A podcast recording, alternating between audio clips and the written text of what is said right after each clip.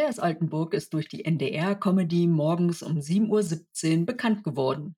Steffi fragte schon beim Frühstück, was es Neues gebe, und seit sieben Jahren folgen wir den Fräses durch ihren Alltag. Jetzt ist der Roman Man ist ja Nachbar erschienen, in dem wir ganz nah am Wunschnachbar Ralf Prange sind. Hallo Andreas Altenburg. Hallo Heike. Na? Ja, vielen Dank, dass du dir heute die Zeit genommen hast, um über dein neues Buch, was ja nächsten Dienstag erscheint, mit mir zu reden. Im Sendegebiet des NDRs bist du ja schon ein richtiger Star, ne? Jeden Morgen 7.17 Uhr hören wir, also früher hat uns Steffi das Frühstück serviert. Ja. Jetzt sollen wir alle mal das Handy weglegen. Mhm. Und wie setzt du eigentlich diese Ideenmaschine in Gang, dass dir jeden Tag was Neues einfällt? Ähm, durch äh, gutes Aufpassen, wenn man äh, irgendwo äh, unterwegs ist, dass man äh, Sachen aufsaugt und speichert und abrufen kann, wenn es nötig ist. Ich habe tatsächlich auch eine große, große Ideensammlung, die ich fortschreibe und äh, das sorgt dafür, dass ich eigentlich nie vor einem leeren Blatt Papier sitze, ähm, sondern immer nochmal wühlen kann, sagen, Mensch, ja, Weihnachten, da wollte ich doch, da hatte ich doch neulich nochmal so eine schöne Idee und dann gucke ich und dann sind das natürlich noch nicht äh, ausgeschriebene Folgen, aber damit kann man zumindest schon mal anfangen. Das ist schon mal ein Gedanke, den man dann im Kopf hat. Genau. Und du findest ja auch den Humor von Loriot ganz gut, habe ich gelesen, ne? Ja, wer nicht? Ne? genau. Und er hat das ja auch so gemacht. Er hat seine Umwelt so beobachtet und dann so überspitzt. Und das findet man ja dann auch in deinen Charakteren wieder, ne? Ja. Aber manchmal kann man diese Charaktere ja auch hören. Wie entscheidest du, was derjenige für eine Stimme bekommt? Ähm, ich glaube, das äh, passiert tatsächlich ganz intuitiv. Ähm, manchmal ist es auch so, dass vielleicht erst eine Stimme da ist und dass ich dann überlege, was für einen Charakter bekommt diese Stimme. So war es zum Beispiel äh, bei der Stimme von Sven Frese. Ne? Also wenn man jetzt als Erwachsener ein Kind sprechen soll, dann muss ich erstmal gucken, was kann ich denn überhaupt für eine kindliche Stimme anbieten. Ähm, ja, und dann kam dieser kleine Kerl dann da irgendwann bei mir raus. Und ähm, dann, dann ergibt sich aus der Stimme auch äh, ein Charakter, der, der dann äh, damit bespielt werden will. Ist, also da war es tatsächlich so rum, würde ich sagen. Ja, aber er wird ja jetzt morgen volljährig, ne? ja, ja, genau. ja, der Stimmbruch, Stimmbruch hat er nicht so richtig. Wir haben ja mal eine Folge gemacht, Stimmbrüchlein. Äh, ähm, das hätte ich den Fans jetzt auch nicht antun können, dass der auf einmal so eine ganz, ganz ausgereifte Erwachsenenstimme hat. Also, es gibt ja auch Leute wie Olli Kahn oder so, die ja eher so eine knödelige Stimme behalten haben. Und immer wenn davon gesprochen wird, halt so, dass die Fräses ja dann irgendwann ein Ende haben, also es war ja mal im Gespräch, ne, dass mit der Volljährigkeit irgendwie die Sendung dann fertig ist. Ich habe immer gesagt, ich möchte das zumindest erreichen, dass der Junge 18 wird bei uns im Radio. Ja. Genau, und bei mir kommt dann immer diese traumatische Erfahrung halt damals halt, als Steffi ihren Laden zumachte. Ähm, das war 2013, ne? Ja. So, nun taucht am Horizont Ralf Pranger auf, ne? Und könnte diese Hausgemeinschaft jetzt ähm, na, im Barmbek Süd den, den Sven Frese ablösen? Das ist so überhaupt nicht angelegt oder angedacht. Äh, das ist einfach ein, ein, ein Nebengleis, das ich bespiele. Ähm, ich bin ja nun mal ein alter Hörfunker und ich wollte einfach auch mal ausprobieren, einen Roman zu schreiben. Ähm, sicherlich könnte man eventuell daraus auch wieder vielleicht irgendeine Hausgemeinschaft machen, die, mit der man vielleicht täglich ins Radio kann. Aber das möchte ich mit dem gar nicht anlegen, weil diese ganzen philosophischen Gedanken, die er dann in sich trägt, die kriege ich in der Art und Weise im Radio gar nicht so schnell umgesetzt in so einer äh, zweieinhalb Minuten langen Folge am Morgen. Also sicherlich würde man das auch irgendwie schaffen, aber das ist nicht das, was dieses Buch, glaube ich, äh, auszeichnen könnte oder was, was ich mir dabei gedacht habe. Und dann, warum hast du denn eigentlich Barmbek Süd? Was verbindest du denn damit? Also Barmbek Süd äh, verbinde ich damit, dass äh, einer meiner Söhne dort eine Wohnung hat mit seiner Freundin ähm, und äh, dass tatsächlich Barmbek Süd vielleicht auch noch so ein, so ein urbaner Teil Hamburgs ist, der äh, noch normaler geblieben ist als, als viele andere. Ähm, da in der Nähe, der hat er mal, war da mal auf dem Flohmarkt, äh, hat er mal äh, Stand gehabt, da bin ich dann da vorbeigekommen mit meiner Frau. Und da gab es all das noch, was, was in anderen Stadtteilen teilweise schon weggentrifiziert wurde. Also sowas wie eine Stadtteilbühne, wo noch der Shantycore draufsteht oder und der, also der in sein, auf seine ganz bestimmte Art und Weise unglaublich divers war, dieser, dieser ganze Flohmarkt, diese ganzen Leute. Also das ist tatsächlich ein ganz normaler Flecken Erde für mich und deswegen habe ich das da vielleicht auch mit angesiedelt. Die Hausgemeinschaft, die du dort angesiedelt hast, die ist ja auch irgendwie, man kennt sie irgendwie. Man liest sie und sagt, ja klar, die wohnen bei uns auch. Ne? ne? Die machen sich Gedanken um Umweltschutz, um ne, der Öko, der Blasse halt. Ja. ja, oder stellen einen Schrank in den Flur. Ähm, wie wichtig ist dir denn eigentlich Hilfsbereitschaft untereinander, so in der Nachbarschaft? Äh, ist mir tatsächlich sehr wichtig. Also hätte ich vielleicht also als junger Mensch hätte ich das wahrscheinlich gar nicht unbedingt äh, gedacht. Aber wenn man das dann erstmal erlebt, dann will man es auch nicht mehr missen. Ich bin ja auf dem Land groß geworden, äh, wo ja immer eigentlich Nachbarschaft groß geschrieben wird, aber ich habe noch nie so eine intensive Nachbarschaft äh, kennengelernt äh, wie hier in Hamburg, in, in meiner Wohnung, in meiner Hausgemeinschaft. Habe ich sicherlich auch viel Glück, dass ich wirklich ausschließlich furchtbar nette Nachbarn habe. Man kann da doch auch Pech haben. Und wir haben sicherlich auch diese kleinen Scharmützel mit, äh, mit Sachen auf dem Flur oder, äh, oder irgendwelchen Essgerüchen oder so. Oder, ne, weißt ja. Ja, haben wir auch. Ähm, aber äh, wir haben auch eine, eine WhatsApp-Gruppe und äh, wir unterstützen uns auch mit spontan rausgegebenen Gewürzen und dem Liter Milch und all diesem ganzen Kram. Und wir haben auch einen Hauschor zusammen. Wir singen zusammen. Wir feiern im Grunde alle unsere Geburtstage auch immer zusammen und haben zwischenzeitlich mal gesagt, eigentlich könnten wir auch unsere Wohnungstüren aushängen und äh, in einer großen WG leben.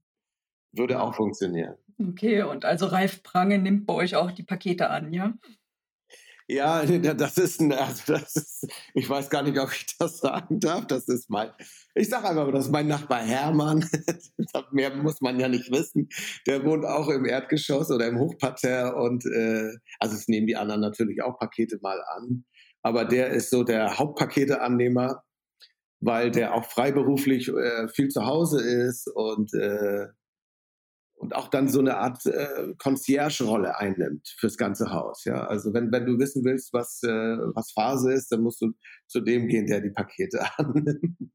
ja, okay. Wie lange hast du eigentlich recherchiert, dass du diese ganzen Detailsachen halt von den Lieferdiensten wusstest? Ähm, ich bin Journalist, ja.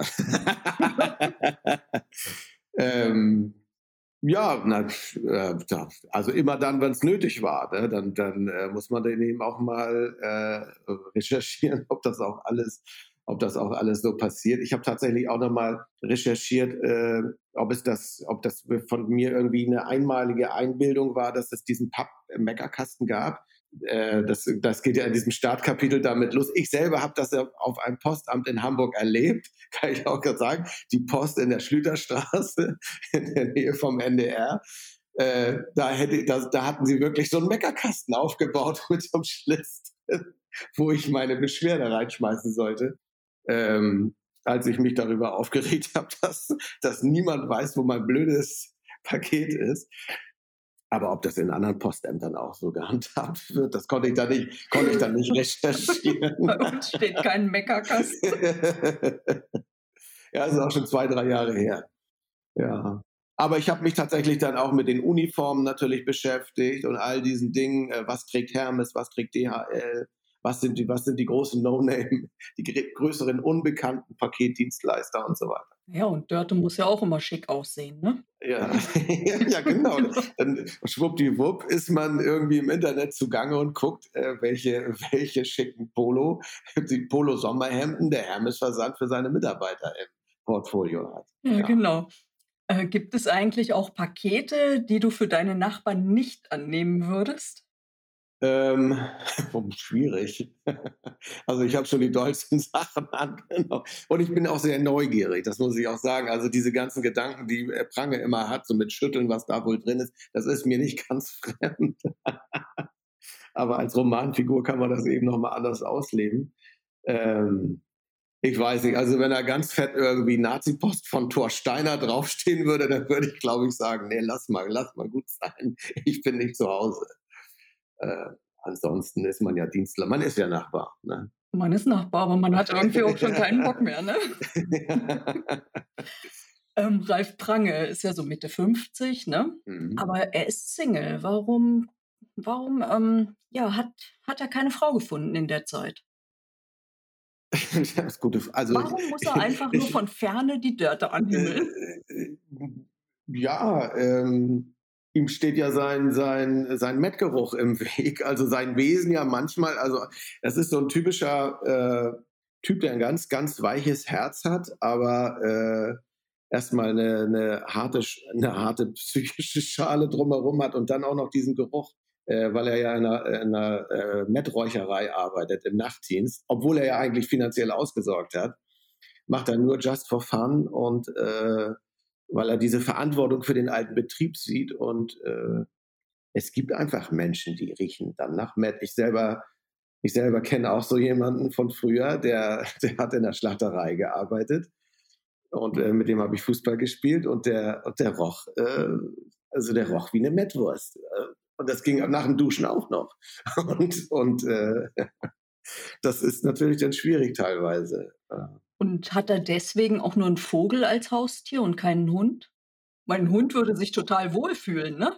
Ja, aber ein Hund ist ja auch wieder viel Arbeit und Aufwand und dieser Vogel, dieser Vogel hat, ist ja auch ein Fehlkauf, dieser Vogel, muss man auch sagen. Das ist ja doch, auch wenn ich das sagen darf, sehr versaut, weil er vorher bei einem Tourette-kranken Pastor gelebt hat und eBay Kleinanzeigen sagt, das ist kein Umtauschgrund. Und äh, ich hatte tatsächlich früher hier auch einen Nachbarn, der einen Vogel hatte also das war aber ein Papagei und der hat den Frauen immer hinterhergepfiffen. Deswegen bin ich da auch überhaupt drauf gekommen.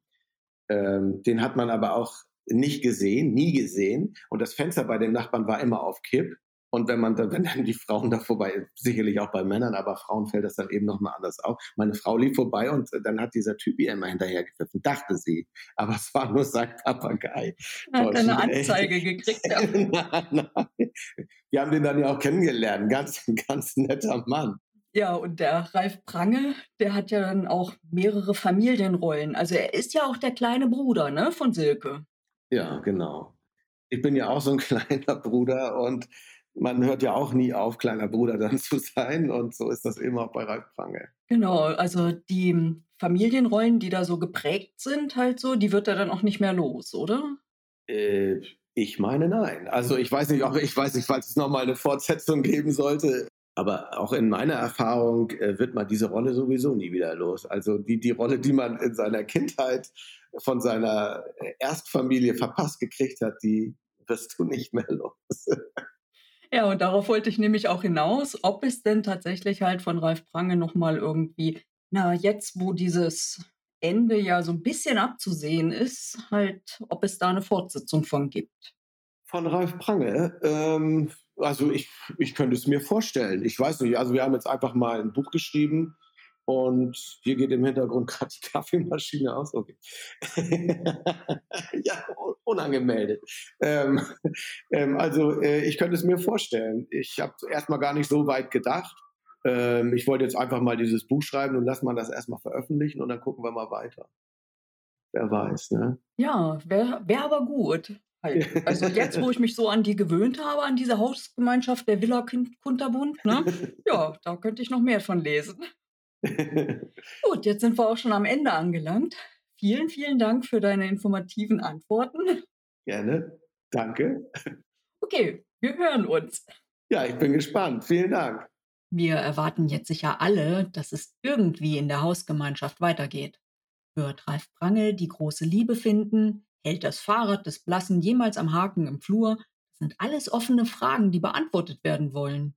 Die Rezension zu Man ist ja Nachbar findet ihr auf meinem Blog https fraugoetheliest.wordpress.com.